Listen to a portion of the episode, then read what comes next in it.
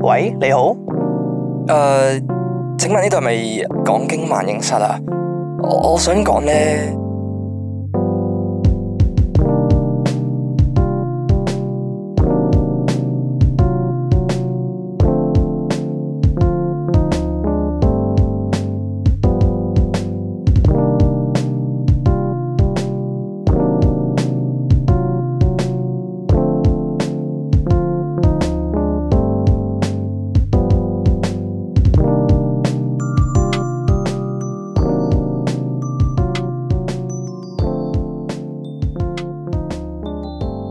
好，今日禮拜咧又翻到嚟我哋講經萬應室錄音室裏邊咧，繼續有我一發同埋明哥咧嚟讀大家嘅投稿唉嘅，冇錯。唉喂，你係咪有啲咩近況要分享下？好似我喜訊咁唉喎。我見你今日咧個人有啲容光煥發，冇冇冇，冇好似有啲冇開心仔其實又咁。唔係話開心得去邊嘅，咁不過誒，我前幾日啦就走咗去見工，係係係，啊我又見，誒唔係又又咩係又咩？即係咪我上次係考試，哦哦係啊，對上一次係考哦試唔同嘅。係啦，對上一次考民航處嗰份，民航處嗰份冇消息噶啦，應該完咗哦啦嗰份哦就。啊哦，唔係文學書嗰份唔嚟啊係，我我以為係文學書文學書嗰份嚟唔嘅喎。係啦，哦民航處嗰份太難啦，個考試。哦，誒咁我有啲興趣知啊。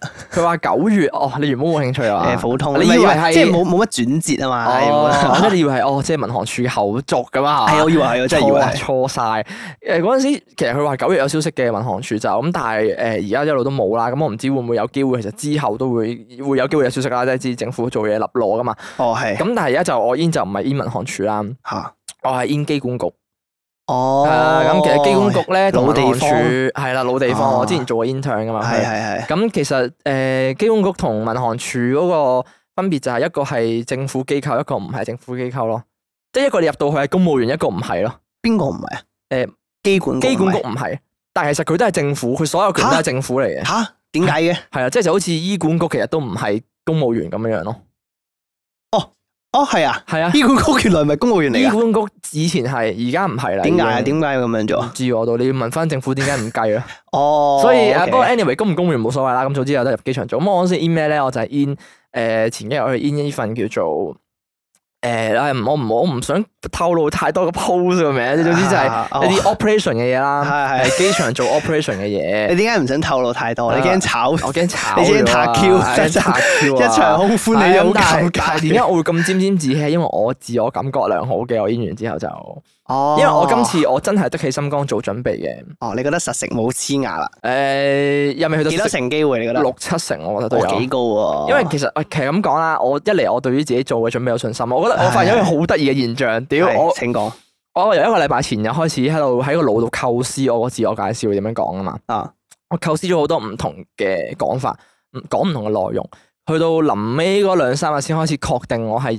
嗰兩段要講啲乜嘢嗰陣時咧，咁我就温啦，即係我自己大概打咗嗰段稿出嚟，咁我就記啦，記啲重點啦，咁我到時哦講嗰陣時都 smooth 啲嘛。係跟住咧，我自己練嗰陣時喺屋企，趁屋企冇人嗰陣時喺度，即係因為我太耐冇 interview 啊，係我屌我講 podcast 講得多啫，我你我突然間要用英文介紹自己對住啲 interview 啊，我我唔驚我慣係啊，我 OK 驚我好細聲，啊於是我就喺個街，呃我唔係教哦屋企嗰喺度屋企係，我就大聲喺度講啦，Good afternoon everyone, my name is 咁樣哦樣，英詩朗誦咁樣係啦係啦，即係 OK 我我我練練膽啦，你當，跟 住就。係我發現咧，我唔係好記得咯，即係我一路係咁練，仆街，即係講到一半，我會唔記得自己想講咩咯，我我背唔到我自己份稿，哦啊片係啦，我會斷片，之後之後又唉仆街啊，邊一段咧去到咁樣嗰種咯。哦但係神奇嘅地方係咧，係我唔知係咪因為我真係誒個腦，即係因為其實段嘢都係我諗噶嘛咁，啊咁我一路構思出嚟嘅關係咧，我去到真係實質 interview 嗰陣時咧，我記得晒全部，突然間 O K 嘅，浮現晒出應用嚟到出嚟，smooth 到傻咗哦，exactly 講翻晒出嚟咯。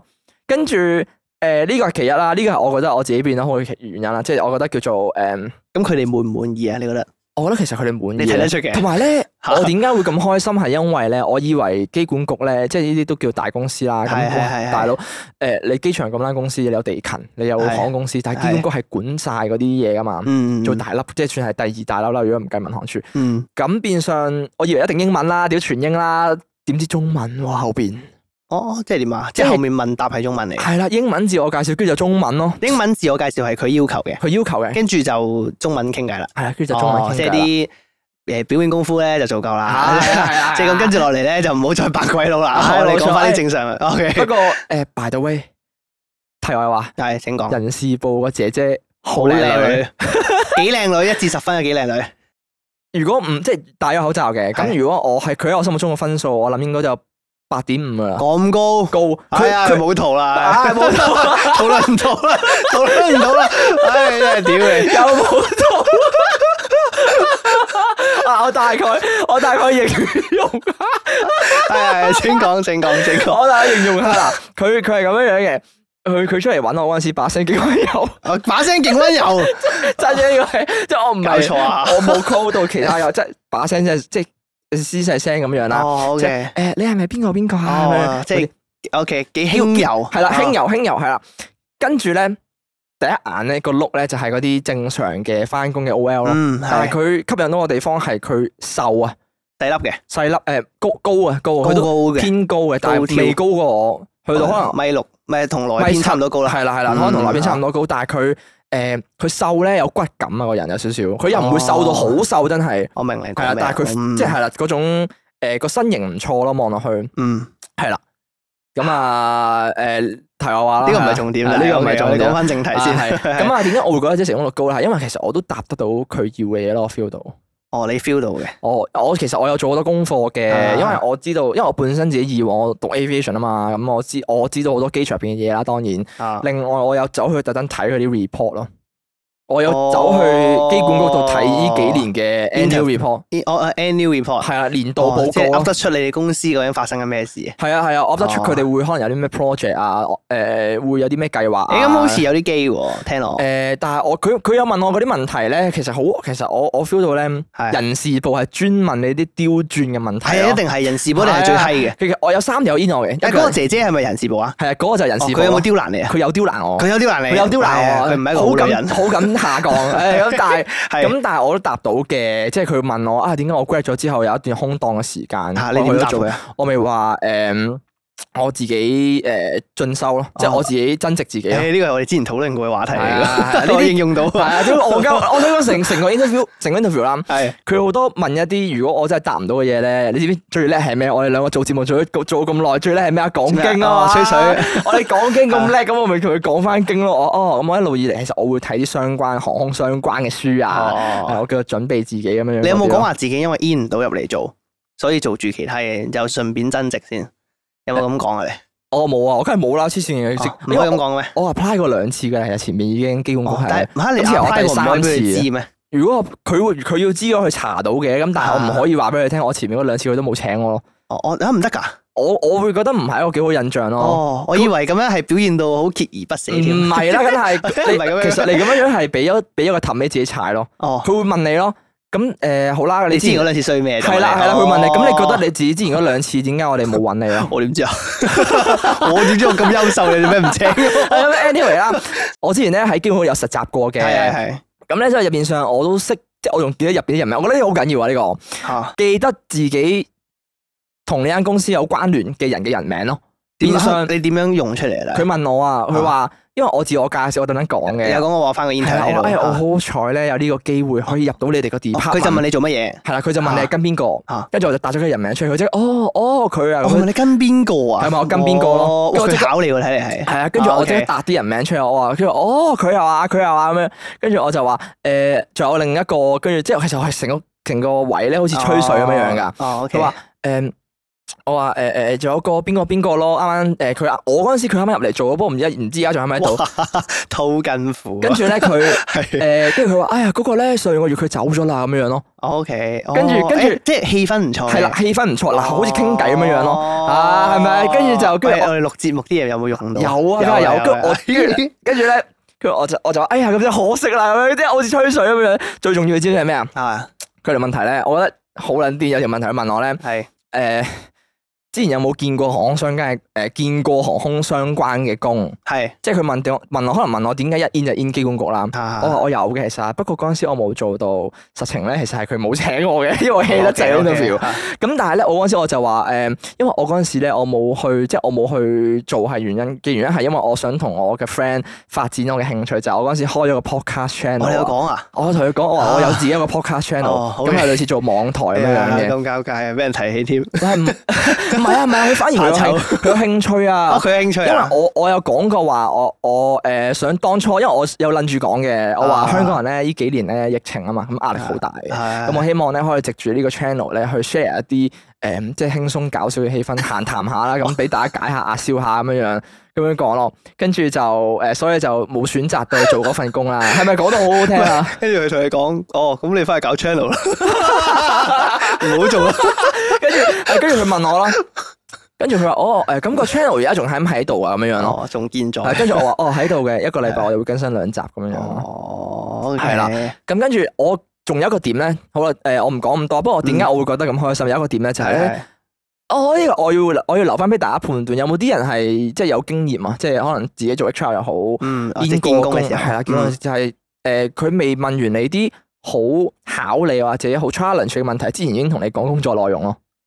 哦，你就唔肯定究竟係咪一個係咯，佢已經同我講話啊，哦我哋呢份工咧要翻一日早一日夜，再放兩日假咁樣樣嘅喎。對你嚟講，即即哦係哦係唔佢係呢個應該都係考你嘅一部分嚟嘅，跟住佢即就係話睇你咩反應都有記都有係啊係記啊，跟住佢就話誒日曬雨淋啊，風吹雨打都要照翻工啊。其咁實樣幾好啊，係啊，跟住我就話我做好晒心理準備啊，有成啊啊。跟住後邊其實後邊氣氛都幾好，一路傾偈咁樣就樣佢咧啱噶啦，呢啲好啊啱㗎噶啦，對我唔使唔好哦其啊，實其實爽嘅 喎，其實係其實幾好啊雖然話翻十二個鐘頭有間，但係到時翻兩日，放一。翻兩日放兩日，翻兩日放兩日，哦，即係就係真係好似之前阿高上嚟傾偈，係啦佢係啦，好似嗰阿高間嗰咁啊，間咁，但係我嗰邊嗰間就係咁幾返好約喎你之後，其實係黐線嘅。如果你做我嘅話，啊嗱，你可能你聽翻兩日放兩日，咁中間誒中間誒翻連續翻兩日一定好撚攰啦，係咪先？先？啊又可能黐住，但係其實佢唔係喎。嚇佢係點樣開始嘅咧？一日誒、呃第一日早嚇翻朝頭早七點半，係啊放夜晚八點，嚇跟住第二日咧，即係可能我我收工啦，翻屋企瞓覺，第二朝起身，我係翻嗰日嘅夜晚七點半，咁面上其實我仲有大半日時間喺屋企咯。啊，補完眠都仲有時間嘅，哦係啊，補完面都仲有時間哦嘅你大負一下，喎。半小時睡 眠。哇！屌你哇，其實屌你係翻一日半放三日， 哇，係喎！狂啊！哦 如果計翻嘅話，誒十二十二啊嘛，嗯，十二個鐘，即係我翻兩日放兩日，其實我係翻廿四個鐘頭，跟住我有幾多鐘頭剩啊？電腦我嚟唔嘅，識計啦。 係係啊，喎，不 過就誒、係呃即係如果入到就梗係當然好啦，可以轉轉換下工作環境咁樣樣。咁入唔到都唔緊要嘅，我覺得呢啲始終誒、叫做試下咯。我覺得呢個心態好緊要，即係都藉此叫做誒、勉勵下。如果而家都仲揾緊工啊，甚至乎想轉換工作環境嘅人啦，即係如果真係揾唔到自己合適嘅工作，都唔使咁氣餒嘅。咁嗯，樣睇下一係啊下啦開心晒，即刻成個人誒，其實我大 受壓力有㗎。壓力就係誒有壓力咩就有動力，係啊咪？哦幾好呃只。不過係我對自己有信心啫。 OK 係啦 OK，呢個好緊要嘅。幾好幾好係。咁不過就係閒談講太多啦，始終講經萬應室，咁我哋都要入翻我哋今晚嘅投稿嘅。係啦係咁啊，第一篇投稿咧，咁啊照舊有啲舊事重投啊。咁啊，第一篇舊事重投啊，投稿人就係叫阿 Nani Nuneno 啊，哦即係嗰個上次話甩唔到讀 five 嗰個係咧，佢即係覺得自己着衫唔好睇啊。然之後話有啲有啲朋友話佢讀咧驚甩唔咗一陣毒味嗰個。哈哈哈咁佢啊就話啦，Hi，多謝你哋嘅 suggestion。咁啊，上次講平時衣着係點樣咧，都係印得意嘅小動物 T 啊，或者係嗰啲 hoodie plus jegging 咁樣。jegging 係咪嗰啲嗰啲叫咩啊？誒呃扎身嗰啲窄身嗰啲啲瑜伽褲啊？係咯，係咪嗰啲咧？係咪我哋我唔肯定咯。嗰啲匿勁，力勁寫咩咁匿樣？勁係打底嘅，哦，力勁寫打底應嘅，該係。咁啊，我哋唔好估啦。好，你揾下 Jack 勁先嘛 Jack 勁係 Jack 勁先啊嘛。 J E G G 喎。哦，唔一定係瑜伽褲嘅，扎身嘅牛仔褲都可以叫 Jackings 嘅。哦，係啊。係啊係啊，扎身。哦，我見佢嗱，而家即係我誒誒，我齋 search 啊，即係現場咁 search，佢有瑜伽褲，亦都有咁啊誒，俾我及下，俾我及下。樣樣咯，呢呢類咯。啊哦，係啦係啦即係貼身係褲啦啦，貼身修少身少嘅嗰褲種啦啦，係啦係啦係啦啊，咁好正常啫喎，我覺得。係咯，好正常啫 喎。咁啊，佢就話啦，純粹咧，我覺得遲啲翻工咧都仲有浸毒 vibe，咁啊冇朋友會好尷尬，咁我就覺得唔會嘅。哦不過繼續講下先，咁啊佢就話咧，佢係讀職業治療嘅，咁啊每日都要見唔同嘅人，啲 social energy 咧成日就補唔切。佢話唔知你哋係咪 introvert 咁啊，即係內向啊嘛，係即係內向即係內係向。明哥英文啱啱真係好啊啱啱識得翻譯 啊， 呢度會剪嘅嘛。唔會。咁啊，連翻五日咧就唔係好得啦。咁啊，by the way，NYA 即係個嗱咧，佢係類似貓叫咁解，哦即係而係每個 N 音咧都會讀 n 哦 n y，即係應該係誒，如果 NYA 即係。nha nha，即係會有種可 愛感，亦都係 VTuber 常用嘅 style。Thank you and have a nice day。nha ni nu nan 咯，哦，廿年兩年咯，係啦， 可唔可愛啊 係啦真係好可愛啊，走晒打慶祝即刻。 OK。誒，不過我覺得佢誒，其實我覺得唔會嘅，你啲誒打扮係正常咯。唔係，我覺得佢嘅打扮唔係毒，係居家咯。嗯啊，即係未去到毒嘅 casual 咯，即係係啊我覺得係比較誒自己出街中意着咩咪着咩咯，係咯，咪即係居啊家風係格咯咯，即係居家風格正常咯咯，打扮咁着啦。 casual 啲啫，即即係唔係話好打扮過，即係我又覺得你下下出街都唔使話真係精心打扮啊嘅。誒不過我有建議嘅，係誒最好就唔好一年到黑都係呢套，哦，即即係係你你你又有唔同場合，你點都要有少少變化嘅。同埋要轉換啊下 style 咯，即係雖然話你可能係動物 T 或者 jagging 衫，咁但係你都可以改變下，可能搭件外褸啊，或者顏色上面嘅配係搭啊會係有啊唔同。秋冬季係 嚟係啊緊啊換下衫係 fit- fit 啊 fit 啊，係，因為始終咧，你如果人哋日日見你咧，你日日都喺呢套咧，有啲悶嘅。如果你有機會可以轉換下唔同場合，有唔同嘅配搭咧，其實對人哋嘅感覺都會好啲，即係有新鮮感啲。嗯新鮮感係係啦係係啦，即係睇落去冇咁悶啦。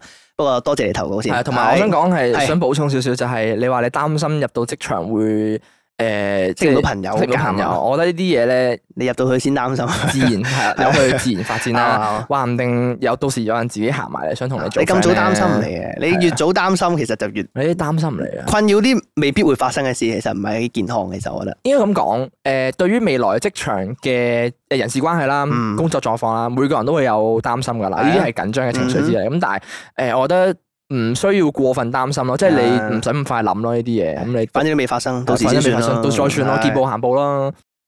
咁啊好啦，啱啱呢個 Nia Ni Nu Nia Nu 咧，啊，多謝你嘅係投多稿謝啊你投稿啊！咁啊，去到去到下一篇，哇！今晚咧有兩篇嘅舊事重頭啊！咁另外一篇咧就係賓州先生，又 係你係賓州先又生啊係咧賓州先生，還賓嘅賓啊嚇！啊係咁啊誒 ，in case 大家唔記得賓州先生係邊個咧？啊！上次嗰個斜槓青年啊係啊，我一個人誒管理三間公司， 係讀緊 master，係做緊興趣班老師，係啊想飛日本，但係拖延症決定，覺得啲工作甩唔到身，所以冇去係到嗰個。啦係啦，咁佢而家咧就誒即刻同我哋補充翻啲資料咁樣樣啦。係咁啊，佢就話啦，舊事重頭，啱啱聽完咧就馬上投稿啦。咁啊，麒麟先同你講聲對唔住先，可能會有啲沉啊。 OK，咁樣佢咧就話，咁啊，其實所有嘢咧都甩唔到身嘅，part time 咧係補自己啲使費。嗱係哦，嘛咁 master 咧同 part time 咧其實都 OK 嘅。咁啊，係 master 咧嗰啲 assignment 咧下下四千五千字，每次開頭都諗幾日先開到。哦，咁啊，但係開到頭咧就四五日做好。咁啊，通常咧 assignment 咧有一個月作。咁但係我都係拖到最後十日左右先開波咁啊，下次我會試下改組自己 deadline 嚟做。 OK，哦，OK，好。其實佢哋都有啲行動力嘅，係啦係啦，即係佢採納我哋嘅意見嘗試咯，係啦。咁啊，佢就話講完咧，Master 咧就講公司啦。哦，OK，好。 OK，好，咁啊，佢話其實咧一開始咧係得一間，咁但係之後咧就由一間變咗做三間，咁啊真係棘啦佢，點解一間變三間啊？真係唔知喎。佢話嗰三間公司咧都係初創嚟嘅，都係自己打理。哇，犀利喎！初創公司。哦即係啱啱起步啦，咁佢就話咧就話括弧唔中意叫自己做老細啊，因為覺得自己未夠班，唔夠班啦，即係咁咧佢就話三間本身咧係夾埋啲資源做嘢噶嘛，槓桿原理咁啦，咁但係其中兩間係因為原本咧管理嗰兩個人咧都鬧翻咗，咁啊要走，哦，咁、所以自己就要硬食住啦。OK，咁啊，我年頭上馬嗰陣咧都知道碌柒噶啦，人就走咗嘢，又交晒俾我管，咁啊好多嘢咧都係摸住石頭過河，咁啊你哋講得好啱。真係冇嘢可以跟住做，唯有屌喇嘛 頂硬上。係哦，咁不過我自從上次呻完之後咧，都有坐低諗過點樣安排好工作，永遠都有唔會完咁啊。做緊舊嘢同時，亦都有新嘢咁啊，所以都諗緊點樣改善自己工作嘅 run down 啊。咁啊，改善中。不過咧都會撞下板唔見錢啊，damn！OK，咁啊，心態上亦都有改變啦。不過咧工作咧就依舊係麻鳩煩嘅。哦，我都 feel 到好多好多誒發泄情緒用字啊。咁啊話另外咧都基於想減輕自己嘅工作啦，咁啊我寧願貼少少請人咧就幫我手，cool 自己都唔係揾得多。咁啊不過咧就唔知幾時請到，咁啊有個跪地嘅符號。咁佢就話咁啊，女朋友咧都知我大壓力嘅，咁啊，所以佢咧有一日咧就夾住咗我買機票飛日本。佢話咧止水咁低，不如爽完再做嘢。哦，OK，哦，OK，咁啊，可能心情上有啲改變我會咁啊，但係其實咧都唔使等去旅行先改變心情嘅，因為你知自己有幾日做唔到嘢，就會好自然咧咁盡快咧清晒手頭上嘅工作，咁等去嘅時候咧唔好有咁多嘢拖住，都同自己講咧喺日本咧就盡量咧唔好做嘢啦，咁啊不過咧就怕突有啲突發嘢發生啦嘛，所以都係帶定電腦為妙。哦，OK，OK、啱，就咁就係可能明哥到時去日本都要喎。會 一定會 double pad 咯，可能會。啊可能係咁啊，佢話就喂，咁啊，好多人話咧唱兩萬港紙啊，嘅 yen 咧係少嘅。同埋究竟係香港人真係揾咁多錢啦，定係貧窮限制咗我想像啊嘛？好多謝你哋上集嘅分析，可以聽到喺人哋眼中嘅自己其實係一件好事，可以令自己反思咁啊。不如我俾你哋揀下次我嘅投稿題目咁啊，哦有 OK 有俾我哋揀就係三年前同三年後嘅日本酷有機類型啊，哦，又或者如何處理你屁屁鞋鞋學學生生，酷見有幾多聽眾都係教育相關工作咁啊？你哋節目揀好咧，我就會投稿。 ？OK，咁不如講晒啦，好唔好啊？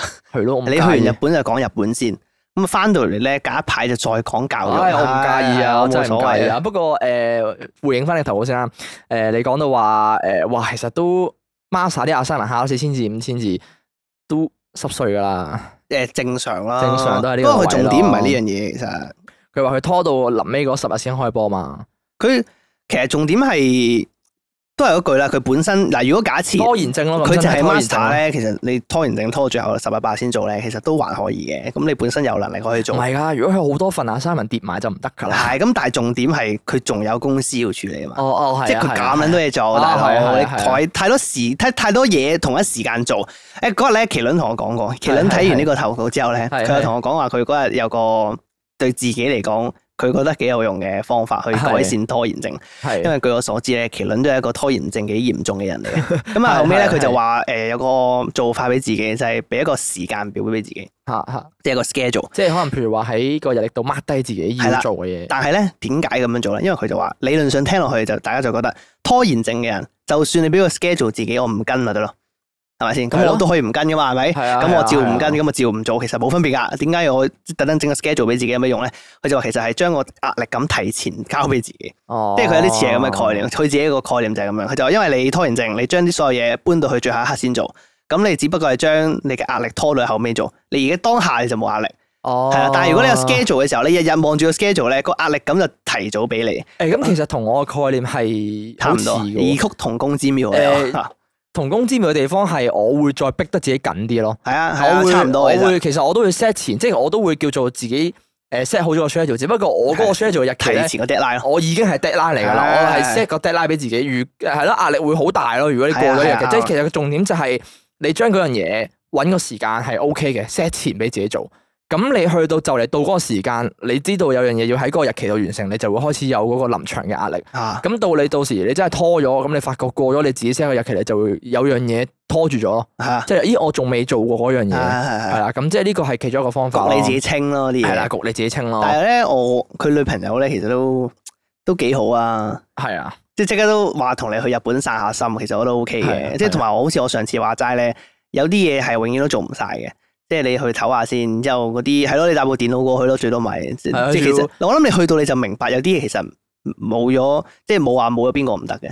即係你誒去到就發現好多工作可以轉換咯，而唔係要揸得咁緊咯。唔我覺係得嘅。咁初創公司三間都自己管理係緊緊守啲、收緊啲嘅。嗯係嘅，係嘅，但係即係係嘅即係重點係原之即係切另外嗰兩間管理嗰個走咗嘛。係唔變相係攰啲咯？係我咯，覺得黐線勁辛苦啊成件事，即係你三間嘅入邊啲事務你全部都要處理咯。我如果我當你可能三間公司都係同一樣，即係做同一樣嘢都還好啊。如果你三間公司做嘅嘢都唔同，咪有啲小棘咯。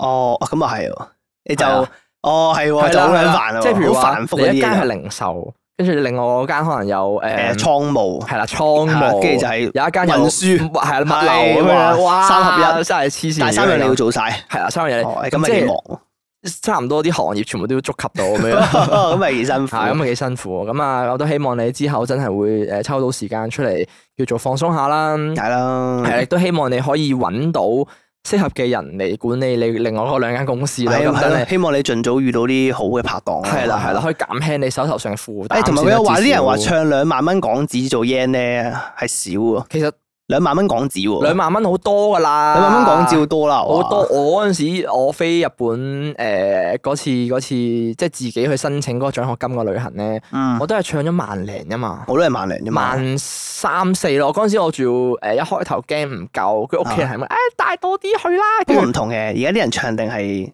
因為而家紙幣低迷啊。 係啊，同埋即係一支 yen 咪低平啊嘛哦我可能啲人唱得多係因為而家 yen 平啊誒啫。你有冇諗住佢唱定啊儲備咗 唱咗啦，已經你唱咗啦？唱咗啦。哦，你都唱咗啦？我之前唱咗啦，之前佢跌到咁低，唱咗幾多啊？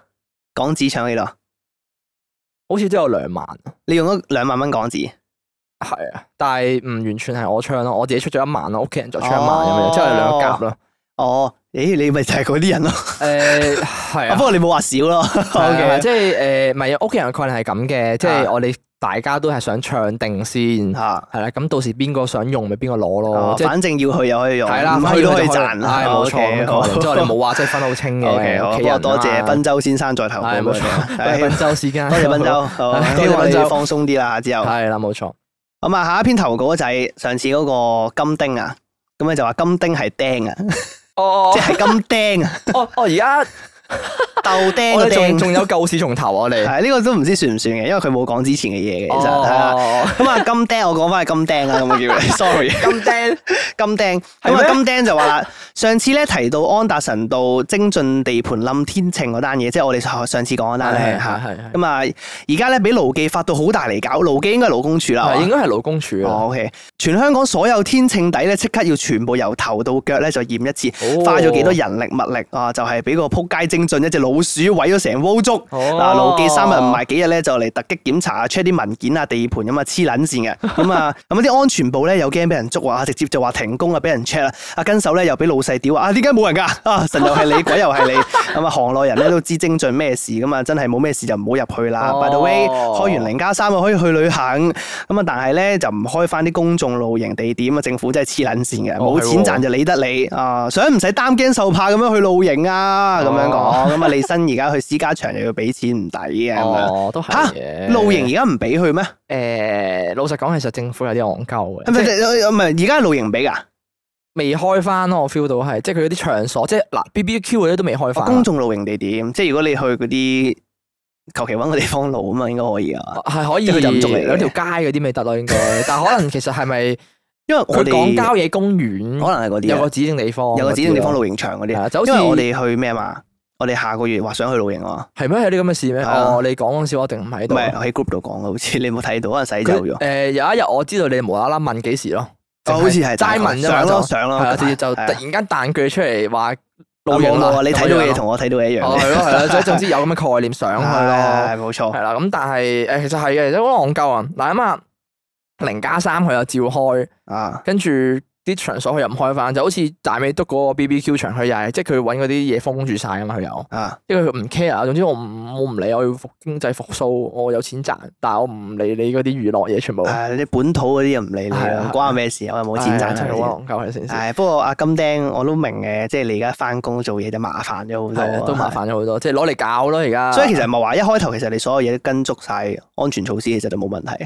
係啊，即係啊誒精進咯，即係佢佢佢都開咗名啦，佢都開咗係啊名，都開咗名啦，啦即係精進呢間公司咧。嗱，大家做地盤嗰啲自己小心公心佢啦，係啊自己小心係啦啦。即係原來就係佢，即係你唔開名我都唔知道間公司係邊個 嚇，我冇留意，因為咁啊係咯，的確係麻煩咗好多嘅。咁你哎啱啦，但係咁釘你都識講啦，即係你嗰啲零加三可以去旅行啊嘛，即係如果你覺得大壓力嘅，你咪請個假去旅行咯，係咯，係咯，我覺得係咁。定係你係行唔開嗰啲人嚟啊？係你真係行佢唔開嗰啲佢啊，話咩啊嘛？佢上次投稿嗰陣時話咩？你做晒啲嘢咪可以放假定可以啲走嗰啲啊嘛？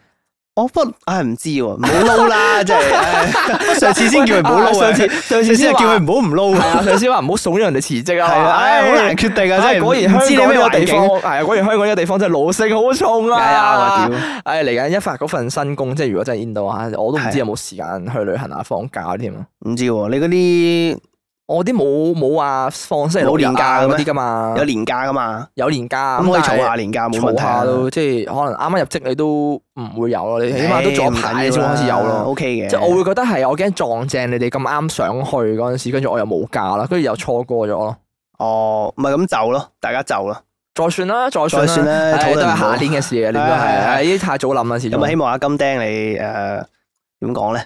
工作順利啊咯，希望你老細突然間開竅 啦。開竅其實啲嘢係要係要人哋肯做先得 嘅，即係你要有人手先可以做到。O 係啊 K，好啦，咁啊，希望你工作順利啦。咁啊，係如果有空餘時間就可以去旅行，忙裏偷閒就去唉咯。真係係，啊咯我覺得而家，我覺得大家唔好唔好 hesitate，即係大家唔好唔好去，唉，in 完 interview 之後咧，英文多咗，我 O K 好唔好猶豫，即係誒、呃想去又真係咁啱有時間嘅，就去啦。就去啦。嗯即係我覺得算到橋頭自然直啦，你如果你真係有計劃，甚至乎你真係唔係話誒直接攞背囊就走人嗰種咧，你有叫做執下嘢計劃過嘅，我覺得都去得過嘅。其實呢個 旅行嗯係都。係你自己衡量過嘛，你自己衡量過係啦，即係分分鐘啊！即係講衰啲咧，而家叫做開咗關，嗯，日本嗰邊又叫做俾你過去玩，唔使隔離又剩。所以啲講句，如果香港嘅疫情，大家嚟試下嚇，喺可能聖誕節咁樣樣啦，又爆翻喎咁樣樣，咁陣間可能政府佢又收翻噶啦。哦，你唔我哋將零加三呢個暫時收翻先啊，咁樣樣。咁到時你哋有冇得去？咁所以大家呃誒而家有時間覺得想去嘅就可以，其實選擇去咗先。嗯因為冇錯之後嗰幾個月有機會收翻，亦都未必有機會 hold 係到下喎，有年。機會收翻係啊，㗎喎你唔好以為屌會收翻，所以其實係啱 啊危㗎都。咁趁而家去。唉，冇錯，好啦咁啊多謝金釘頭狗，係嗰隻咁嘅 OK，投好稿。哦咁啊，去到 OK，去到臨休息前嘅一篇誒小投稿啦。咁就叫做出淤泥而不染。咁佢就話啦，公司咧文化好階級冷漠。有一日咧喺 office 咧就跌親整傷咗個舊患咁啊，睇咗幾個月醫生，同埋就去咗醫院度 check 添。哦，OK，咁啊佢咁啊同個公司請假，放緊第三個月。咁耐 OK， ，OK，咁啊但係得。咁啊傷到好勁啦，咪咁啊，得來嘅咧，只係上司質疑我個傷患係咪咁嚴重，同事都冇少少關 心我。咁啊，自問平時待人不薄，點解啲人咁對我求安慰？唉陰公啊，陰慘公啊，誒、我會覺得喺公司嘅角度嚟講啊，誒利益啊嘛，啊係咯，一嚟老細一定係咁樣嘅，佢一定三係。個月其實都真係有啲耐嘅。唔係，但係喂，唔係，但係調翻轉頭諗，嗱，你即係正常人諗就好似我頭先咁問噶嘛，係三個月你咪傷得好撚勁咯，係咯係咯係咯，但係佢佢唔係，佢係調轉思維，老細係就係話三個月你係咪真係傷得咁撚勁啊？係咯，所以我哋唔知咯，即係好難衡量，所以所以你要可能到時係咪你同老細解釋得唔夠清楚咧？會唔會有機會係？唔知喎， Suppose 嘅話，你如果你請三個月假，你有晒醫生紙嗰啲，咁你應該都會同你老細匯報係咩事先至係要請咁耐假噶嘛唔。知喎，其實誒咁講啦，喺公司嘅角度嚟講，即係甚至乎我而家做緊嗰間咁講啦，誒、啊，有時間唔時咧忙起上嚟咧咁啱啦，有同事有一兩個同事請咗假咧，都已經好辛苦成間公司。啊啊係啊，甚至乎如果你話你三個月，我唔知你公司咩規模啦，唔知你公司忙唔忙啦。咁如果你話三個月嘅話，變相誒嗱，佢又冇理由炒，佢唔可以炒你噶嘛。係啊咁畢竟係啊炒你咁不近人情啊，冇可能係噶同埋嘛。好似唔可以咁樣啊做係啦係啦，，咁如果你真係請病假，佢又俾你請嘅話，即係我印象中咧，公司如果病假嘅話咧，係好似誒一個月唔知得幾多日嘅啫。我公司就得兩日嘅啫，一個月病假。 O K，咁如果你話你三個月都都幾好，其實間公司已經算係佢俾你三個月病假喎。可能嗱，我唔知你當中會唔會攞埋啲大假啦吓。啊咁、但係我想講嘅就係係咯，可能你真係傷得好重嘅，咁可能你老細真係唔體諒你嘅。咁當然我哋唔知你傷得幾嗯重啦。另外就係可能你冇翻嗰三個月工，公司裏邊佢要揾其他同事嚟頂你嗰陣時，可能都真係幾辛苦啊咯。佢哋有怨氣係正常，係啦，佢哋但係係你跌親就係無可奈何係都嘅，啱所以呢個就冇話邊個錯嘅，其實係啊，呢個就冇話邊邊唔啱嘅。係，啊不咁過不過當然啦，咁你係當事人，咁我我都戥你可憐啊嘅， 即係呢個係真嘅。如果我我哋如果即係我哋當你真係傷得好重，跟住舊患又再翻翻嚟嘅話，咁公司冇即係冇去關心你，跟住仲喺度問你，喂，你三個月去咗邊啊？肯翻工未啊？嗰種咧，真係會有少少係同事都冇主動關心我，佢係慘啲嘅。啦嗰個係啦，即係就係假設咁同事唔關老細啦，即係係啊係啊咁同事都係照做嗰啲嘢啫。咁但係同事平時又唔去關心下佢啊，你係慘咯，即係當即係好你似消失咗。咪就係當你即係完全唔 care 咯。即係譬如話，如果我有時誒我整衰啲乜嘢，如果明哥唔關心我，我都 會分我分鐘咧，佢呢 幾個月咧，有啲人咧入咗嚟公司做，再冇做， 佢都仲未，都都從來冇見過係啊咧。佢都唔知啦，佢連 啲公同司事發可生能唔咩事都唔記得知。咗係啊啊，嘛跟住可能翻到嚟，誒點解你喺度嘅？你唔係辭咗 到職咩時？就問 你咯，哎呀，你冇嘢嘛？可能係可能係翻工係咁噶係啦，翻工係咁噶啦，唉即係誒，如果我覺得同事始終唔使太上心，除非你本身同嗰個人好熟咯。係係真嘅真係嘅啦真即嘅。係我覺得公司同事啲始終都係唔需要太上誒心。冇嘅，都有一句，好似之前好耐以前講過咧，翻工識到好朋友係 bonus 嚟嘅。哎係讚讚唉讚，即即係係咁誒你冇你冇唔記得你係翻緊工啊，係利益關係嘢嚟係啦，即係利益即關係係大家都係鬥份量啫啫，咁係樣大家都有份。量。咁如果大家熟嘅話，都喺工作上不方過唔便啫緊要啊，你同事同老細唔關心你，我哋關心你。哎冇錯，我哋啱啊關心你，係，啱啊誒你應該早啲同我講嘛，係咯。我有個係煙探你啊。 親自哇行去醫院探你，買個講經出果籃探。 啊，買個 果籃，哇！哇，係咯，仲買果籃又送花咁樣， 哇黐撚線嘅，哇咁好嘅 podcast 邊度揾真係 屌你！一早同我講嘛，黐線。嗱，以後咧嗰啲咩聽眾啊，有咩整親入醫院嗰啲咧，記得就 inbox 我哋問我哋啊。誒誒，叫我哋嚟探你，我哋喺醫院嗰度即場錄一集俾你。啊，不過唔係，而家醫院好似唔可以入去探病，哦，係，好似一個鐘啫，頂多都係。誒，好似唔可以。佢放寬咗啊嚟緊我。放寬咗啦，放寬咗，放寬咗。誒，哦好似話唔知要做廿四小時啊，定唔知幾多小時內嘅核酸。唔緊要，我人到嚟 到。大家入，你真係要入廠先好啊！唔好鳩啊嘛，屌你！我真係送撚咗個果籃，佢唔撚知邊度 咁，屌你奇怪怪！條友有分坐冇得有果啦，跟住上面寫佢講經，邊睇我 講經？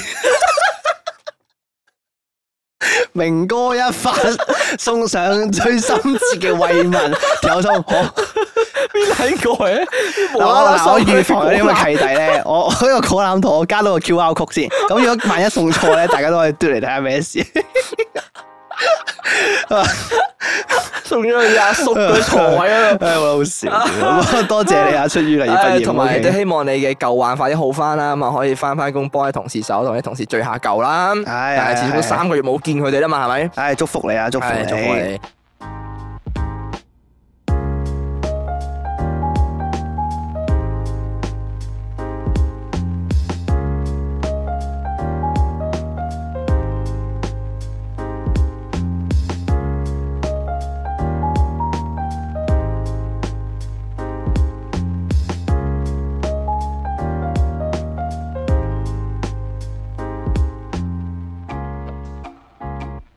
好啦，咁休息過後咧，就繼續翻落嚟講經萬應室啦。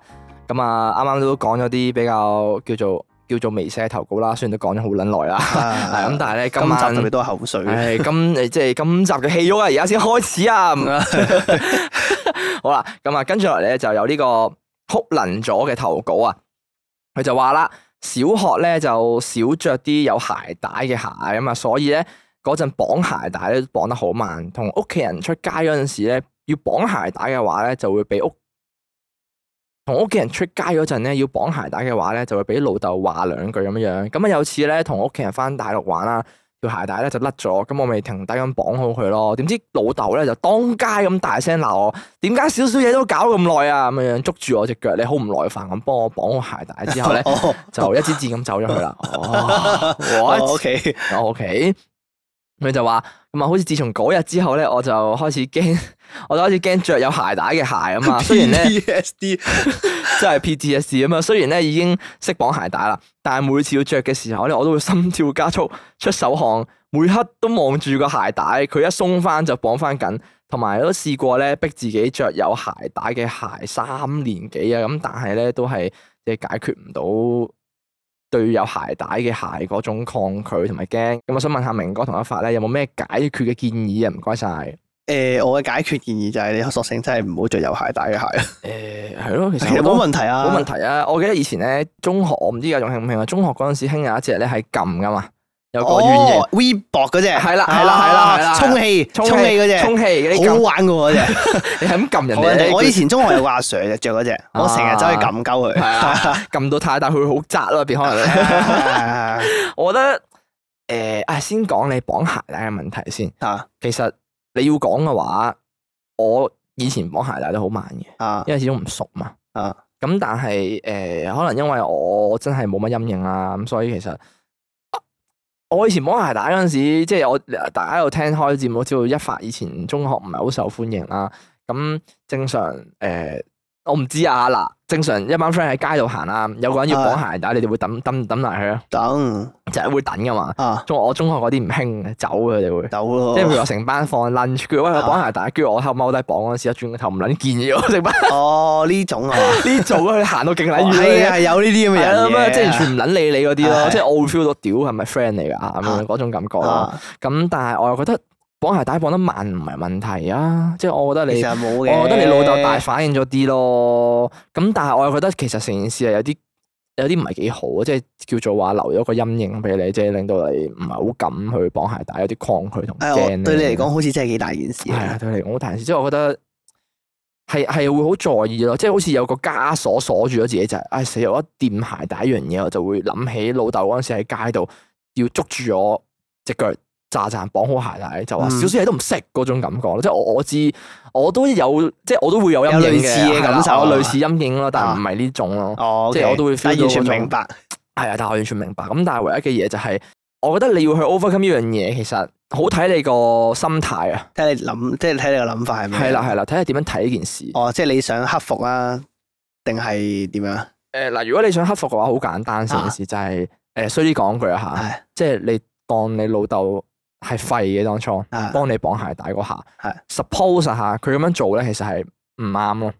哦，即係其實你唔你可以唔使因為佢喺街度話咩做少嘢都咁慢呢句嘢而影響到你自己，你可以唔使理佢，無視佢呢樣嘢咯。啊，你唔使再在意，因為其實成件事本身根本上係冇問題嘅，我覺得。只不過係綁鞋帶綁得慢啊嘛，咁個個綁鞋帶未必一定綁得快噶啦。咁網上面亦都好好有好多唔同綁鞋帶嘅方法添，咁你又唔係一定用最快嗰只㗎。咁咁所以變相，我覺得你可以唔使理佢。其實根本上，我自己嘅做法，我至少呢個係我自己做法，即係我我知道當初譬如話可能誒、呃譬如話可能一發細個，我試過誒、呃可能俾老豆打嘅咁樣樣啦，譬如啦。啊我會可能當初係因為啲戇鳩嘅嘢，即係其實件事根本上就好小事啊，好小事啊嘅但係佢嘅 overreaction 就係會啦覺得搞到件事好似好大件係事啦，咁樣跟啊住就要出手打我咁樣樣啦，可係能咁係其實成件事根本上你唔需要理佢，因為件事唔 suppose 咁樣處理啊，啊個處佢自己本身個人嘅處理手段都已經唔啱啊，啦。咁你就唔需要為咗件唔啱嘅事而咁上心啊。係啦，冇錯，因為件啊事本身錯唔喺你度，咁所以變相你唔需要去咁在意呢樣嘢哦，咯。誒真係嘅啊呢個係真其中一個 overcome 嘅方法啦。係另外咧就係，如果你真係咁在意綁鞋帶嘅話啊咧，我有個誒，算我我有個我係睇你篇頭嗰陣時諗到，我覺得幾得意嘅方法。啊如果你話你綁鞋帶慢嘅話咧，你即係可能你要學綁鞋帶啦，但係你學咧唔係普通學，你要學咧就學最快，哦，即係點啊？即係你上 YouTube 咧最快嘅技巧。最快嘅技巧。哦，等冇人可以再因為呢樣嘢抽秤你。哦係 冇錯，你要做最勁嗰個。通常咧，我見啲人綁鞋帶好勁啊嘛，啊可能你翹兩下已經一拉就已經係噶啦嘛。啊你要練嗰種咯，我哦要特登上去練啊。係啦，你特登，你可能趁冇人，真係可能你會有少少我唔緊要啊，你就攞 BTS 對會乾創傷淨害少你少嘅鞋。係係啦啦，你嗱鋪塊布就擺喺台頭。平 時追劇冇嘢做咧，就放喺台唔係，面或。者我覺得得得佢。閒就我綁下。覺得得個閒就重點綁係下佢老豆啊，佢重點佢老豆如果喺左緊嘅話咧，佢會見到我喺度練綁鞋帶，佢就 會佢就會有嗰種 你老豆就會鬧你，係佢就幫會你帶都要練啊！哎呀，真係笑死人啦。係咯，我覺得會有，真係會有㗎，你會有呢啲創傷後遺症啊，有少少。同埋，哦，同埋佢老豆好中意啲小事嚟提落係啊佢係啊咯，即係佢踩低佢咯。即係如果佢見到你喺度練綁鞋帶咧，就會覺得哇，你練綁鞋帶咧真係估真係唔識嘅喎，你咁樣嗰啲咯。哦係啊即係有啲歸根究底呢係個啊問題咧，有啲家長又好衰噶嘛哦，所以你趁你冇人喺度嗰陣時，你自己偷偷地練，揾個舒服嘅地方，冇人見到嘅地方，你自己偷偷地練。哦你練成咗之後，你話俾老豆聽，我綁鞋帶有幾撚快，又唔使嘅，我 諗我即係咁講咯。 即係呢個係我覺得你可以重拾信心嘅其中一個方法。哦，練習下，係啦，練習 OK，下好你要做最撚快綁鞋帶手。叔叔，參加比賽可以，哎你有冇比賽放鞋 帶？誒，by 哎 the way，我好耐冇綁過鞋帶啦， 哦因為咧我啲鞋咧我都係綁到好撚緊咧，跟住就直接攝入去哦咯。哇我都係喎。唔係啊，其實好少綁鞋帶。我真係皮鞋先會綁，因為皮鞋嗰條帶好容易鬆。哦係，啦皮鞋啊皮。鞋我見工，我見工咪會着皮哦鞋屌，咯。我唔知幾多年冇着過皮 鞋，真係好撚耐。皮鞋嗰啲鞋帶係特別閪嘅，佢嗰啲啊嗰啲繩咧唔似得你波鞋嗰啲咁樣樣咧咁絕啊！啲繩嘅材質，你綁完之後好容易就行到鬆係誒，啊。係啊哎同埋咧，我覺得如果你真係有個方法可以解決嘅，係你買啲轉晒啲 slip on 嗰啲鞋咯。係係哎我咯，好撚多 slip on 嗰啲鞋啊，即我俾係你直嗯頭冇帶冇繩，聽，舒服，直接攝入去直行接攝得。入去嗰啲係係啊係啊啊係啊，我覺得唔係問題啊，你都一定要着有鞋帶啊其鞋實嘅。幾爽嘅，其實。甚至乎而家咧有啲誒魔術貼嗰啲好撚型嘅有啲鞋，哦，有啊有啊有啊，佢有啊啲鞋咧係設計到，雖然佢用魔術貼，啊。但係佢係好撚型嗰種咯，啊即係佢係有特色噶咯。嗰啲其實我覺得都 OK 誒，我最近好想買一隻鞋嚇，我唔知咩牌子嘅。一隻咋，即係唔買另咁啊，一即係對。有一種鞋好想買，我唔知咩牌子啊哦 嘅。如果有有一種鞋啲聽眾知咩牌子，話俾我聽。即係嗰種好似涼鞋咁樣嘅，即係網狀咁樣嘅，但係要着哦襪着嗰種咧，嗰隻嗰隻嗰隻鞋，我唔知嗰隻叫咩鞋哦我我有咯。見人着網狀嗰隻，但係佢哋唔着襪噶喎，誒，我唔知喎，但係着襪好睇啲喎，我覺得。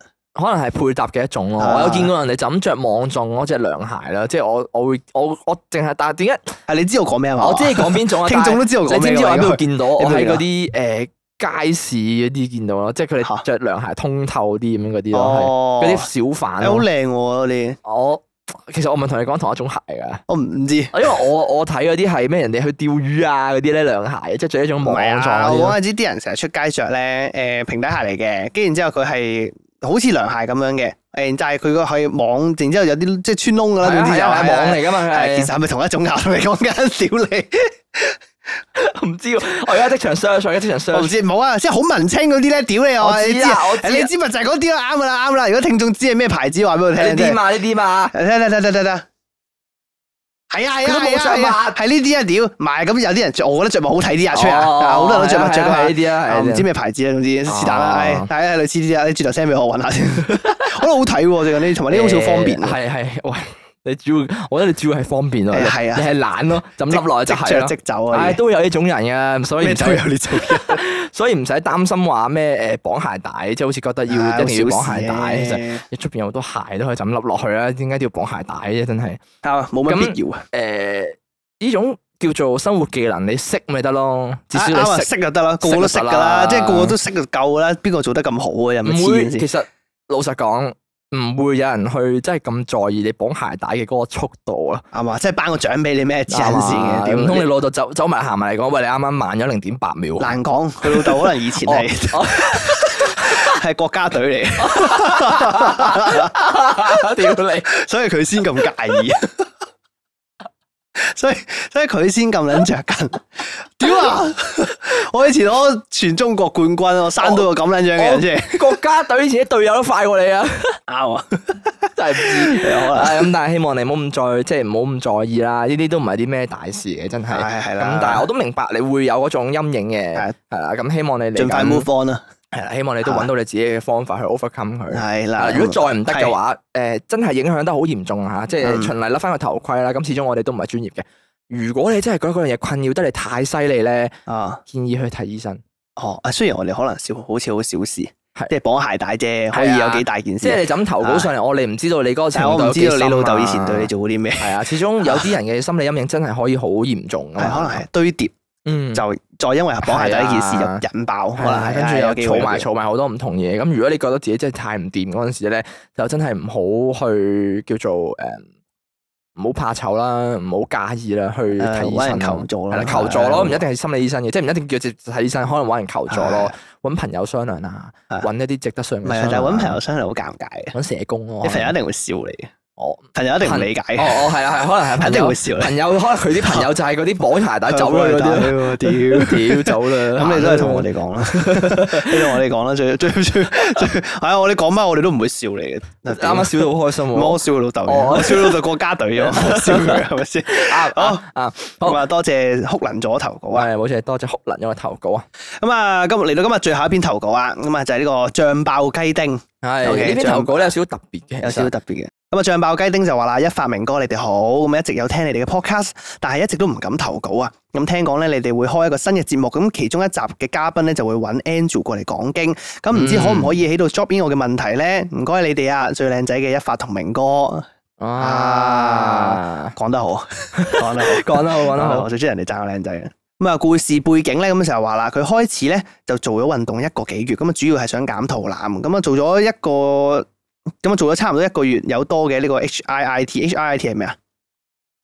哇！真係唔知，應該係一種誒運動，啊轉頭誒轉頭誒唉轉頭問下 先，唉，轉頭問下，係咁啊，同埋咧其他 homework out 咧，但係都唔知點解個肚咧好似減票都減唔到咁樣，我聽好多人講啊，咁啊哦淨係做 apes 嘅 work out 咧，即係個腹肌啊。係咁啊誒唔係萬能嘅，所以要有做做全身先可以減到。咁我都有照做，咁啊但係唔知點解咧，我啊越減呢個體重就越高，仲高過我未做運動之前佢哦離山咁啊！我唔係啲食得超級健康嘅人，但係我已經食得比未開始減肥之前好噶啦。哦，咁啊咪希望可以得到你哋專業嘉賓嘅意見啦，因為我呢個肚腩真係困擾咗好耐啊，同埋多謝你讀呢篇投稿咁啊，祝大家身體健康，減肥成功。話俾你聽啊！如果你想等 Angel 上嚟咧，就遲啦，你知唔知道 啊？真係遲啊！誒啱啊！如果你照計咧，其實我覺得你呢個諗法好嘅，係你將你嘅好嘅好投嘅稿擺喺講經萬應室，到時直接等我哋問 Andrew 係係好唔錯嘅。但係我見你困擾咗咁耐咧，我決定解你嘅燃眉之急，因為我都唔知幾時先係到 Andrew，所以咧我決啱啊定而家 phone in Andrew 解答你嘅問題。答 Andrew 我哋啊，咁啊夠快靚正啊！緊張，我從來冇 phone in 過。唉，冇錯啊！我哋將會係诶節目首次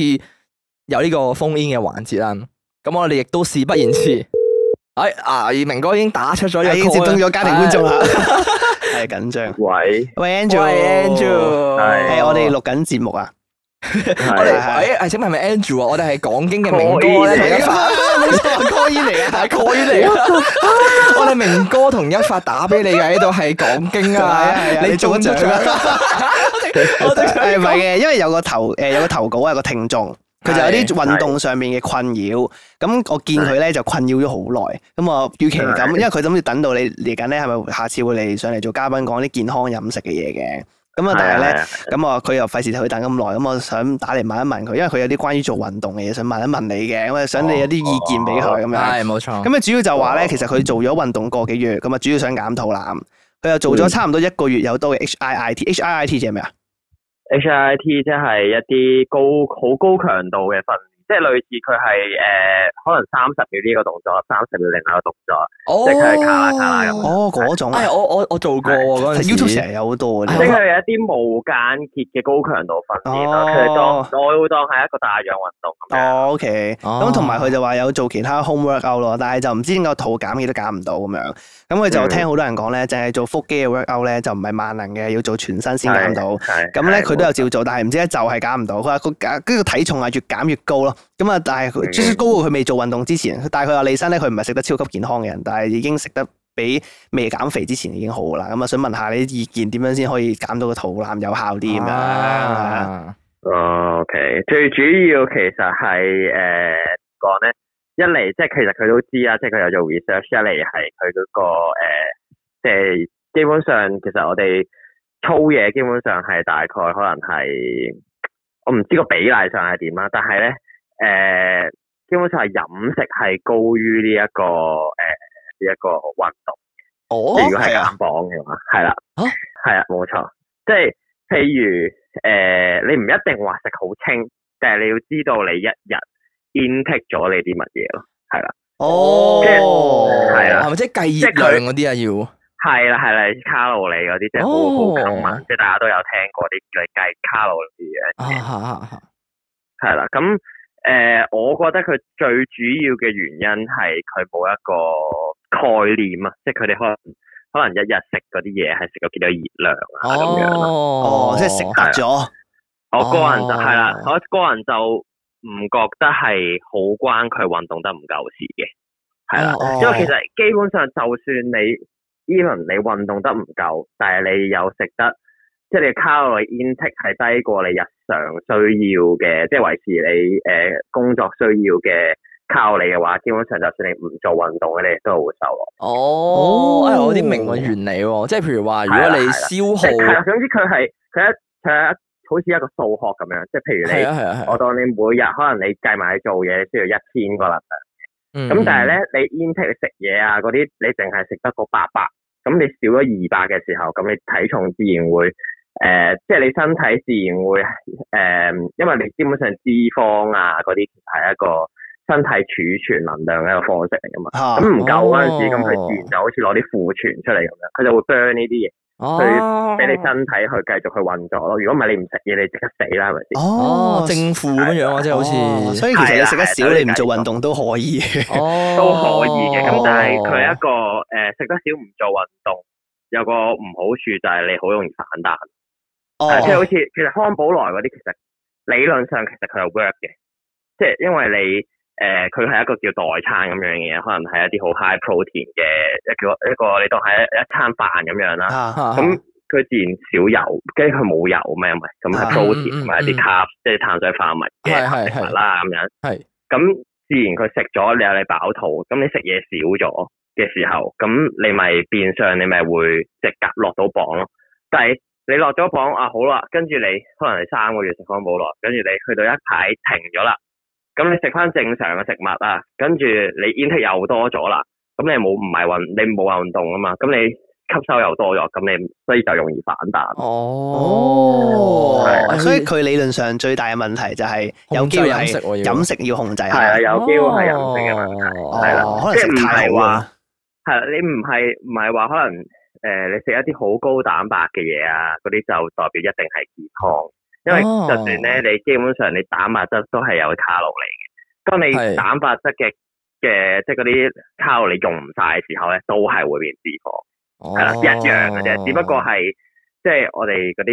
卡路里正常咧就係、譬如 fat 啦，即係一啲油啊，可能一啲牛嗰度嗰啲脂肪咧，即係一 gram 咧等於九卡路里，咁 which is 多啲啦，咁你好容易食得即係超標啦。咁但係碳水化合物同埋蛋白質嘅卡路里都係一樣，都係四個卡路里每一 gram。哦，诶诶，我有問題想問你，Andrew 啊老師，嗯，即係你啱啱講嘅話咧，即係诶诶，最而家我哋知道咗基本概念就好似數學咁樣正負數啊啦。係係加啦減係啦係咁啱啱你講到卡路里嘛，係咪？即係要控制嗯體重，嗯你就要掹住自己嘅卡路里攝取量啦。我譬如話誒有兩個方面啦，我哋講咗，譬如話誒喺飲食方面，我哋點樣樣可以知道我哋食嗯緊嗰樣嘢卡路里係大概有幾多啊？其實咧，我就自己會用一啲 app 去計嘅，即係你你有一種你可以用好傳統嘅方式係去 search 嗰樣食物嘅卡路里係幾多係。咁但係你要知道，其實你計呢條數咧，如果你唔係真係磅過嘅話，其實你基本上只不過係一個大概嘅啫，哦，即係佢冇話一千個 percent 準。譬如哦你出街食個牛飯咁樣，咁、嗯我呢啲咁誒咁即係瘋狂嘅人咧，就真係會將啲牛肉同埋即係啲飯分開 就去磅，哦，係啦。但係咧，我可以解釋到呢條係 Andrew 有幾瘋狂啊！Sorry interrupt。係啦，嗰陣時咧，我哋有一次食 omakase 啊 嘛，啊攞個磅出係嚟攞個磅出嚟嗰陣時咧，因為 Andrew 要控制體重。啊，跟住嗰陣時，我哋食 omakase，佢真係將前面個廚師嗰啲嘢，個師傅嗰啲嘢咧，擺落自己個電子磅度計啦。最後最後都係總量太多，放棄咗都係計唔到，放棄咗。哦，OK，所以其實都係估算嘅啫，但係你大概有個底，你可以估到究竟係嗰啦日可以所 cover 到幾我多即係。譬如我可能我真係要計得好足嘅時候，我食嘅所有嘢大部分都係最接近原形嘅食物咯。即係哦譬如唔係加啊工食，哦即係食雞蛋啊，咁一定計到啊，食雞肉啊，哦食飯分開晒嘅，哦，咁就一定計到咯。即係譬如可能我即係出啲街，嘅，係啦，因為譬如我當你我出街食牛肉飯，咁佢得牛肉飯呢兩樣，嚇嚇嚇，咁佢可能冇汁啊，冇誒其他酒誒汁咯，一啲 唔要牛汁，係 係通常酒汁啊係通常酒汁啊，真係咁會樣走噶。誒，我會嘅，即係可能食蟹哦咁，叫佢黑椒汁淋上咁樣。哦哦，係係喎，汁可以就係喎，控制係啲喎，係喎咯。哎呀，好哦破啊！成件咁事了解即係了所以解。我出街食嘢，我會盡量食啲係可以分開到嘅一啲食物哦咯。係係哎啊咁，所以就個會聽眾係啦，個聽眾問題應該就係飲食有哦哎飲問食題咯。誒，啦。同埋我仲有另外一條問題啊，係就係啱啱我哋問咗咧，誒點樣知道自己食嘅卡路里係有幾多嘛？嗯哦，咁跟住另一條問題咧，就係我哋點樣樣知道自己消耗咗幾多卡路里啊？一日其實咧呢個咧都算簡單，其實你上網都可以 search 到嘅。其實有佢有一個叫做 TDEE E 嘅方程式去計嘅，哦，有條公式嘅啫係。係啦係啦。係咁大概就係可能係有關於即係你嘅 muscle mass 啦，即係你要磅哦哦係啊，要佢計你要食幾多 protein 啦，跟住你計你一即係可能你一個星期你會出去運動幾多日啊咁樣，去計你大概嗰、個、呃、大概消耗量啦，佢啲都係估係算啦，啦我。知呢個其實大概就係、誒、你每日大概需要幾多卡路里？咁你嗰個卡路里正常嚟講咧，就係、你維持體重嘅卡路里。即係哦譬如可能你你食係啦，你食呢個卡路里咧係去就誒 hold 住啦 maintain 你嘅體重嘅，係啦，譬如你七十五哦 keep 住可能係七十五上下咁樣嘅。係係係啦啊係。即係當你減磅嘅時候咧，可能就要低過佢；當你上磅嘅時候就要高過佢，哦好似即係當係一條面一條即係一個面線咁樣。哦，哇，好專業啊！了解成件事，了解哇，即刻上升咗個層次，哇我哋今集萬應室 教育程度飆升嘅，超升咗，啊，OK， 哇，好啊專業得滯啦！ 感謝 Angel，好有感謝型成件事 Angel，啊啊即係咁啊詳盡但啊嘛，係嚟但緊下次啊係呢個嚇。 TDEE 咧，佢始終都係一條公式，所以要試嘅。點樣去試咧？通常即係我哋啲教練就可能會幫你計啊、啊算啦。咁通常咧就係點樣試？可能譬如我當哦，明哥你誒、呃一個星期，我當你我叫你食二千卡路里咁樣，係即係幫係晒幫晒你分好，即係分好咗你嗰啲誒碳水嘅 intake 啊、fat 嘅 intake 啊、protein 嘅 intake 啊咁樣啦。咁你食一個星期啦，咁基本上咧我會叫你一朝早開始磅重。咁就會睇下你嗰個體重有啲咩變化。咁如果佢 keep 住跌，即係代表誒、誒呃佢計算出嚟個 TDEE 咧，即係嗰、個嗰、個卡路里咧，已經係低過你嗰條中線啦。哦係，啦即係有減所以你到磅可以 keep 嘅。係，如果你想減磅咧，就可以 keep 住食，即係 keep 住食哦翻個卡路里。即係證明你咁冇做如果錯到咯。係啦係啊啦，但係如果見到你食嗰個計出嚟個數個卡路里有上升咧，即係嗰、個嗰、個卡路里唔啱你，你要再調低啲。哦 which is 可能即係你唔使再計多次嘅，你可能會誒、呃每個星期調低一至二百去睇下自己個，即係睇下自己有冇落，即係睇誒有冇跌過體重。咁如果佢哦有 keep 住 OK 跌嘅話，咁你通常咧就會 hold 一 hold 住先咯，係啦，即係譬如可能我咁二千，咁阿明哥冇跌體重，咁我哋 drop 到千八啦咁樣。嗯咁一千八喎，咁見佢開始每個星期係有下跌嘅趨勢喎，咁就 keep 住咯。通常咧哦去到一個位咧，譬如我當你減肥啦，你落到一個去一個位咧，佢有樽頸位，因為身體已經適應咗你每日食嗰誒嗰個嗰個熱量。吓，嗯咁嗯咁到嗰個時候咧，你一係就係一定要俾個身體多一啲嘅刺激咯，咁佢就要再調低啲嘅。係嗯，啦哦，哇，好即係可平能我會再下個禮拜可能千七，咁佢又會又會跌一排。跟住後嚟再跌落咁樣跌落去係啊哦即，OK，係唔會一下子扣太多嘅，啊慢慢慢慢係啦降，當係啦一佢下穩定咗又再扣多啲啲。哦係一下子夠扣太多嘅話，你啊，哦，明白你明會白唔。慣，你會肚餓哦，咯。係 OK 啦，哦呢度唔好再講啦。嗱，我哋再 講啦，下次佢係冇嘢講啦。唉啱啱啱今集已經講咗好多專業嘅意見啦 OK，，感謝係感謝喺臨收線之前咧，有冇啲咩勉勵説話想俾我哋一位投稿啊？誒，即係覺得減磅其實都係持之以恒咯，冇冇覺得因為誒，即係呢排可能有上升嘅趨勢就即係放棄。哦，即係其實可能有好多嘅原因係令到你減唔到磅，其實啊可能係壓力啊，哦同埋你每日飲得夠唔夠水，你都係可能其中一個原因。哦，即係睇遠啲，睇細啲，係就唔好咁快放係棄。係 OK，好啦，你而家做緊啲咩啊？誒冇啊，啱啱用緊電腦，哦，我等緊你打嚟，點知遲一個鐘 頭。我以為你踩車添喺度。OK，好啦好啦好好啦，啦，咁感啊，謝多謝 Andrew。今集 Andrew 嘅專業嘅意見啦。好啊啦咁我哋下集即係再約你啊。OK。 OK OK。 OK， OK，好啦好啦拜拜，Thank you，拜拜。哇！啱啱呢個專業嘅講解，我自己都即刻，瞬間變咗健康節 目。我冇 expect 會咁專業咯，成件事哦，因為咁始終誒，唔係咁始終 Andrew 係 Andrew 專業嘅，唉係咪講咩啫唉真係？sorry sorry，講到佢好似我好我唔專業咁我哎唔知道會講到咁細，我我亦都唔知道佢控制體重原來係要計到咁啊犀利有咁咯。多學問。係啦係啦，我唔知道原來佢係真係要計翻每樣嘢，可能蛋咁樣樣、protein 啊、carbon 嗰啲誒碳水化合物嘅攝取量啊，計翻條數出嚟，跟住原來其實個重點就係加同減咯，正數同負數咧，你每日攝取幾多哦，同你每日消耗咁幾醬爆多。雞丁可能你每日食太好啦，根據 Andrew 咁講，嗯即係你如冇果係咁嘅話計住成日食突咗，可能你係成日冇錯得閒又食啲嘢，得閒又食啲嘢咧，你咁你做幾多都冇用啊啦。真係係，啊同埋誒，我我諗應該唔係話食得好唔好，同埋誒，我覺得應該係健唔健康咯，應該用哦，熱量太多啊，係熱量同埋卡路里啊，應該係卡路里太多咯，嗯即係你你可以食好多，但係佢嗰樣嘢一分鐘，如果卡路里低就低噶啦嘛，係啦，咁就都希望誒、呃 Andrew 啱啱俾嘅建議可以幫到你啦，係啦係啦係啦冇錯即係呢個都係我哋萬應室即係最大嘅出發 點啊，就係幫到你。係真係幫到你 Okay 希望幫到你， OK，好，咁啊多謝醬爆雞丁投稿啊係，多謝醬爆雞定係投稿啊！今集咧好突如其來咁樣樣就嚟咗個封煙啦，哦係 OK，其實哦其實成件事係幾有 趣嘅，即係亦都係我哋誒第一個封煙啦美。少封煙但嘅。啊其實我諗緊咧，如果第日啊，啊，誒有聽眾咧兩封煙，想封煙，我諗住開 live 封煙嘅，何誒唔，可能佢哋唔想喺 live 度封煙咧，即我係有壓驚力啊。係佢哋已經有哦，壓力咁錄節咧，目即係有咯群眾啊咁我呃佢哋錄緊節目。目咪得，啊唔得會睇 到。